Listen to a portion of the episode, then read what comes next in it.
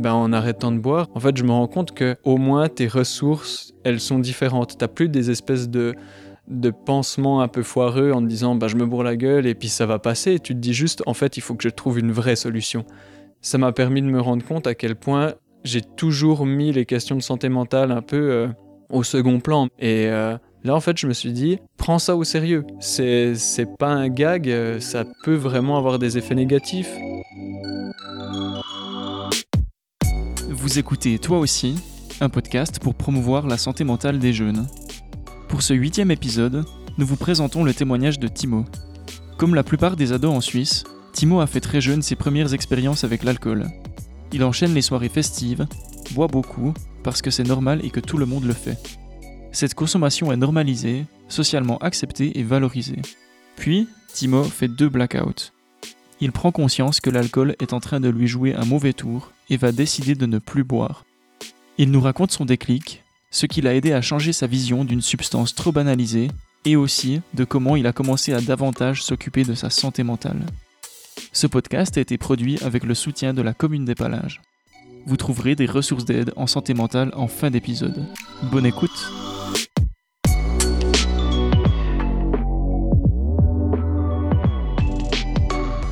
Bah alors du coup quand on se retrouvait à l'école secondaire c'était vraiment, euh, comment dire, c'est un peu transgressif.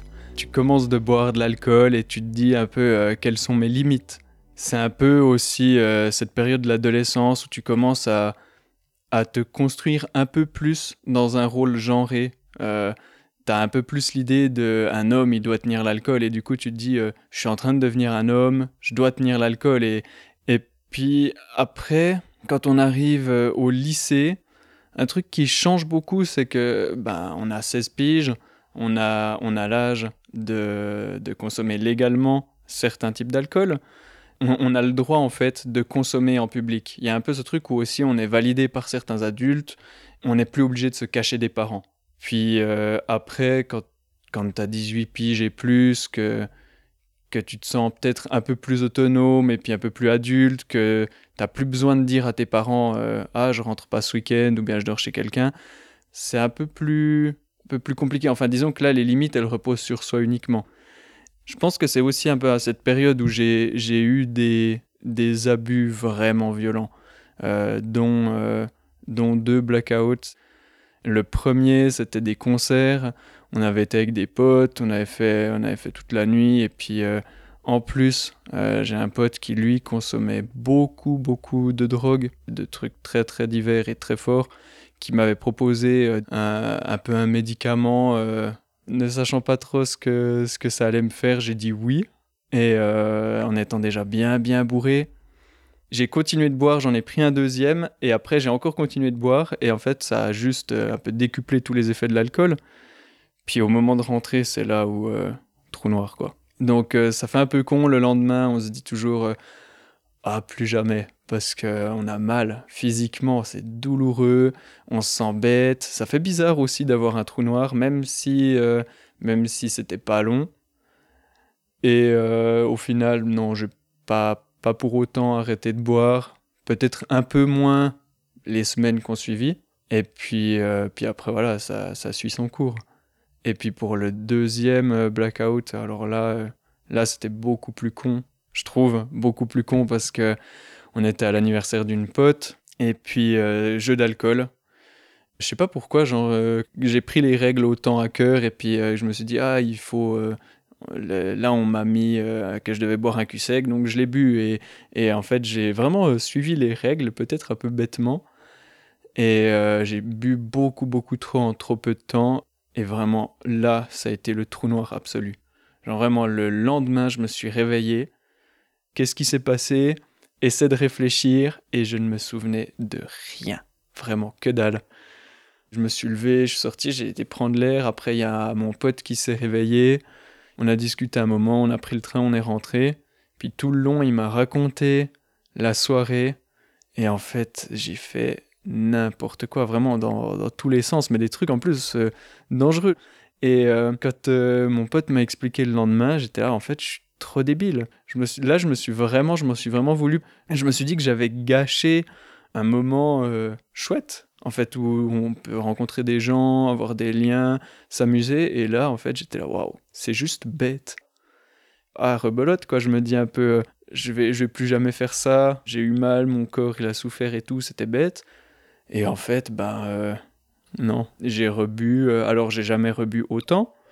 J'ai déjà eu où j'étais eh, bien bourré, mais alors, non, j'ai continué. J'ai bêtement continué.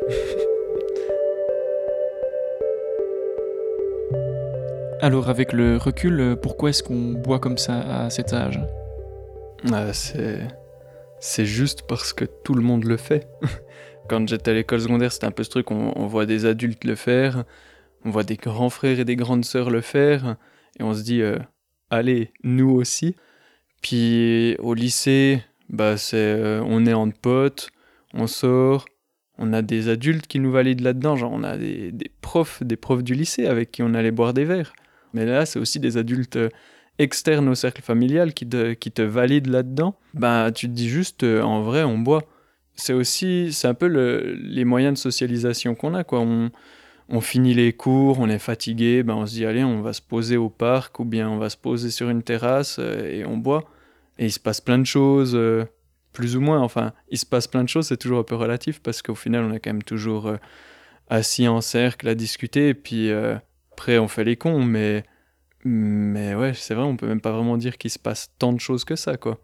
On le fait, euh, on le fait par mimétisme, je sais pas, parce que parce que c'est normal. On se pose pas la question de savoir si on a soif. En fait, c'est genre juste, euh, on, on va boire un verre parce que c'est une activité en tant que telle que de boire.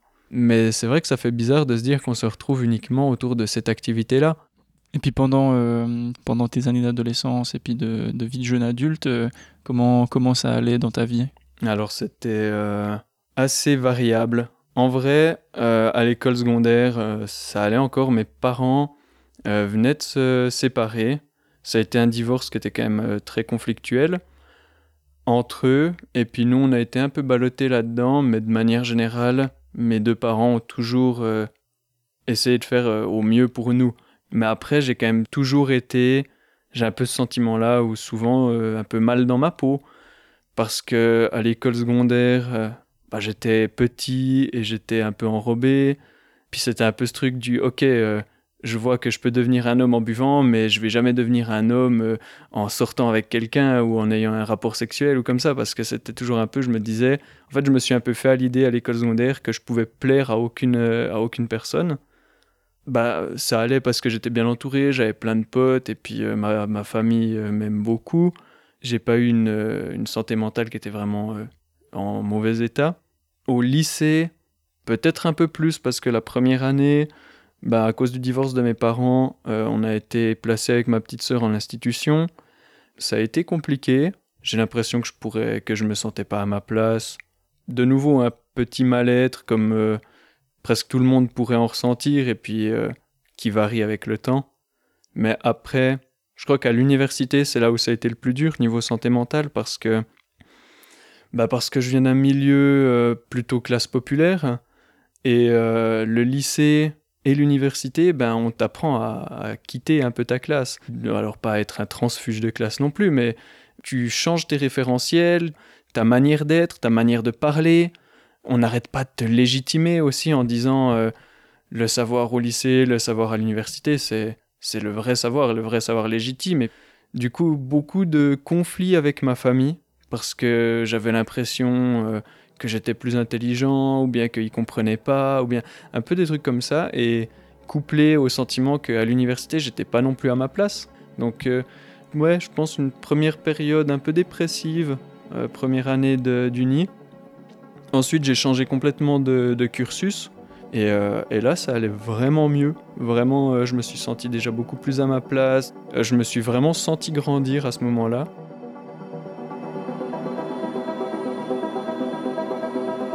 Ça fait maintenant 4 ans que tu ne consommes plus du tout d'alcool. Qu'est-ce qui a influencé ta décision? Alors pour moi, un truc qui, a été vraiment le plus gros changement, c'est venu en fait bah, du coup par la musique. Bah, comme je disais au lycée, j'ai fréquenté pas mal de potes qui, qui faisaient de la musique. Puis euh, un jour nous est venue l'idée aussi, nous, d'avoir un groupe. Donc là, on était beaucoup dans la scène punk et puis punk hardcore. On était vraiment, euh, vraiment motivés, c'était chouette.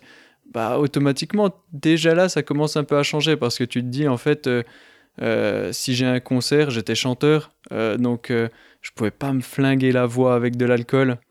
Et puis, dans la scène punk hardcore, il y a tout un, un mouvement de contestation de la culture de l'alcool et puis de la culture de la drogue qui s'appelle le straight edge bah, j'ai rencontré des gens euh, de ce milieu-là. Les premières fois que j'y étais confronté, avec mon groupe de musique, on trouvait ça un peu rigolo parce qu'on était un peu là, euh, ah c'est marrant, euh, ils savent pas quoi faire et puis ils boivent pas et puis ils font la morale. Puis on avait un peu une posture, j'ai envie de dire un peu des petits cons parce qu'on regardait ça un peu pas méprisant mais un peu moqueur. Et puis, euh, plus j'ai traîné dans cette scène, plus je suis allé à des concerts, plus j'ai rencontré de gens euh, qui buvaient pas et qui, du coup, aussi en, étaient fiers. C'était une fierté, en fait, de se dire, ben, moi, je bois pas. Et puis, euh, de me dire que là, en fait, j'avais des, des gens qui buvaient pas, mais qui avaient plein de potes, qui organisaient des concerts, qui jouaient dans des groupes. Ça a énormément contribué déjà à ce que je remette en cause la culture de l'alcool puis la consommation d'alcool. Et je pense que si on veut changer la donne, c'est par là qu'il faut passer. C'est, valoriser aussi des personnes qui sont chouettes, qui font des beaux projets et qui le font euh, sans se bourrer la gueule. Alors ça veut pas dire que tout le monde doit être sobre et ça veut pas dire qu'on doit euh, bannir complètement l'alcool, mais en fait, euh, avoir des, des personnes qui n'en abusent pas et qu'on met en avant et qui sont cool, c'est ça, je pense. En fait, le mot cool, il est un peu, il est un peu nul comme ça, mais en vrai, il organise quand même beaucoup de choses dans nos vies parce qu'on sépare toujours le, le cool du pas cool. Et euh, c'est vrai que si on nous montre toujours des modèles de gens, par exemple au lycée, qui sont cool parce que c'est celui qui a bu le plus, puis qui a fait le plus de conneries, puis qui a organisé la plus grosse fête, ben, si j'avais pas eu des, des récits différents, ben, je pense que ça aurait été difficile de, de, de remettre en question ma consommation d'alcool. Quand tu as annoncé autour de toi que tu allais arrêter de boire définitivement, euh, comment ça a été perçu? Alors, au tout début, quand j'avais juste dit que j'allais arrêter pendant une petite période pour voir, bah, euh, il y avait certaines personnes qui étaient un peu curieuses, d'autres qui rigolaient. Euh, puis le moment où j'ai décidé que j'allais vraiment arrêter, c'est je bois plus période illimitée, indéterminée. Et là, en fait, les réactions étaient un peu différentes. Alors, euh, il y avait euh, mes potes qui me vannaient un peu euh, en disant bah, que ça complétait le tableau du vieux que je suis déjà.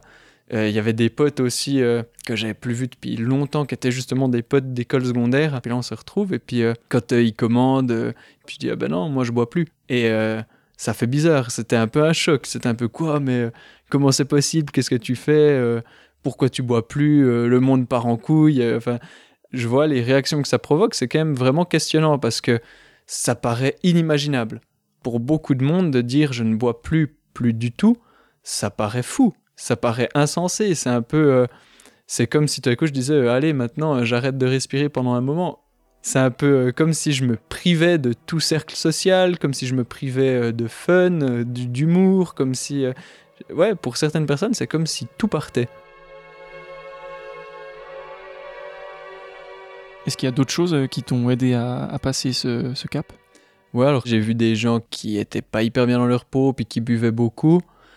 Et euh, bah, bien sûr, je me suis dit que, que de boire moins, voire de plus du tout boire, ça pouvait qu'avoir des impacts positifs sur, euh, sur ma santé.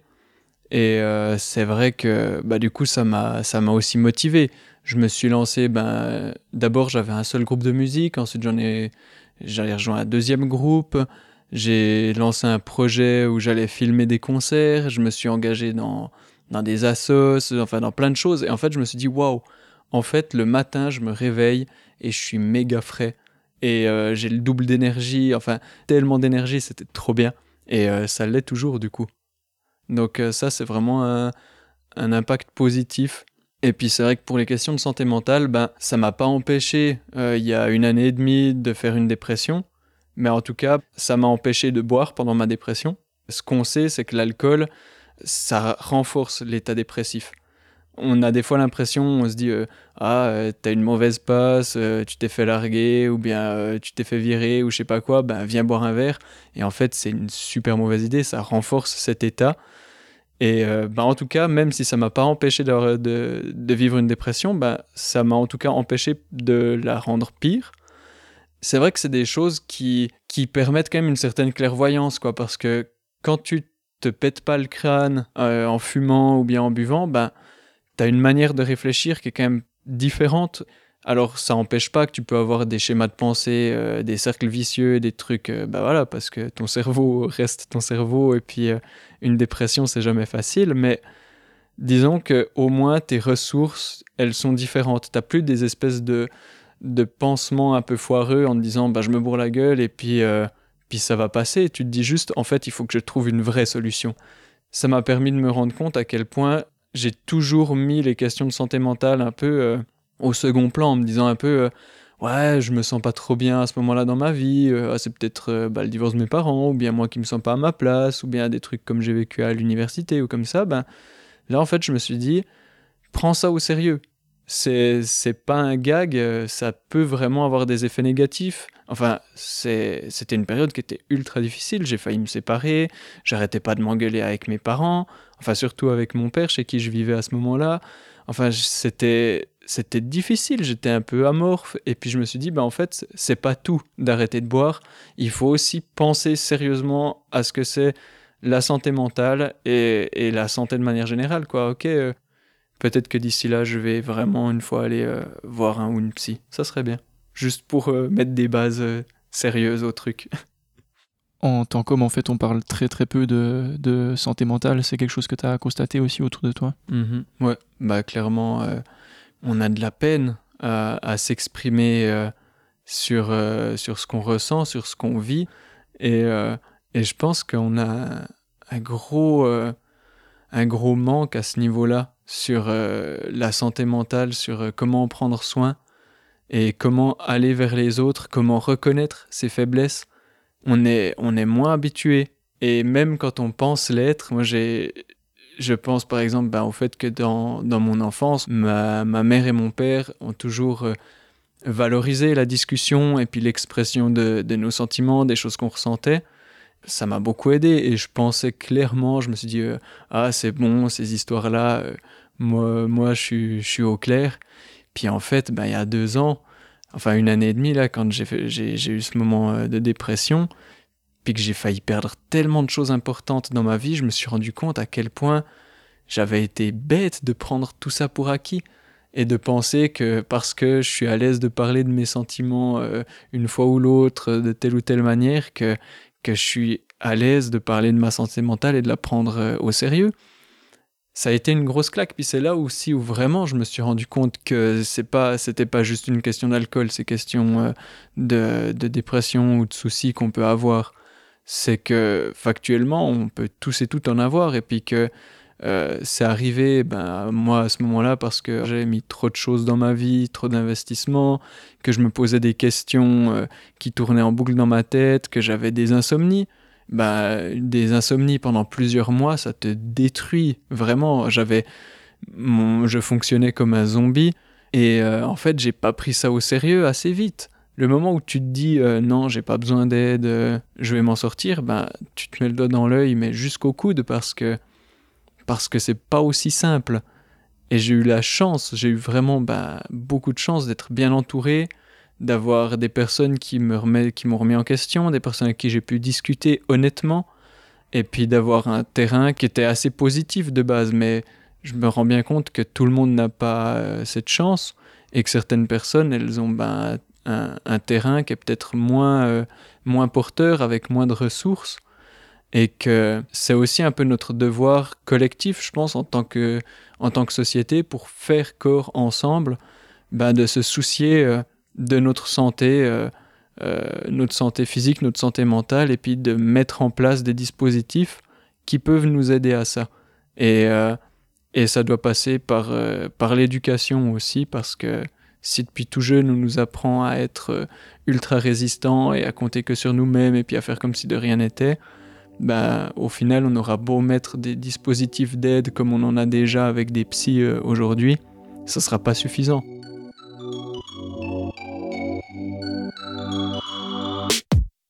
Merci d'avoir écouté ce huitième épisode de Toi aussi.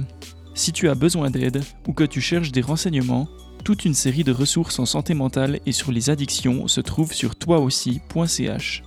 Nous voulons ici rappeler que tout le monde n'est pas égal face à l'alcool et à la dépendance. Timo a pu restreindre sa consommation dès sa prise de conscience, grâce notamment à des proches très présents. Mais arrêter ou réduire sa consommation peut être bien plus compliqué.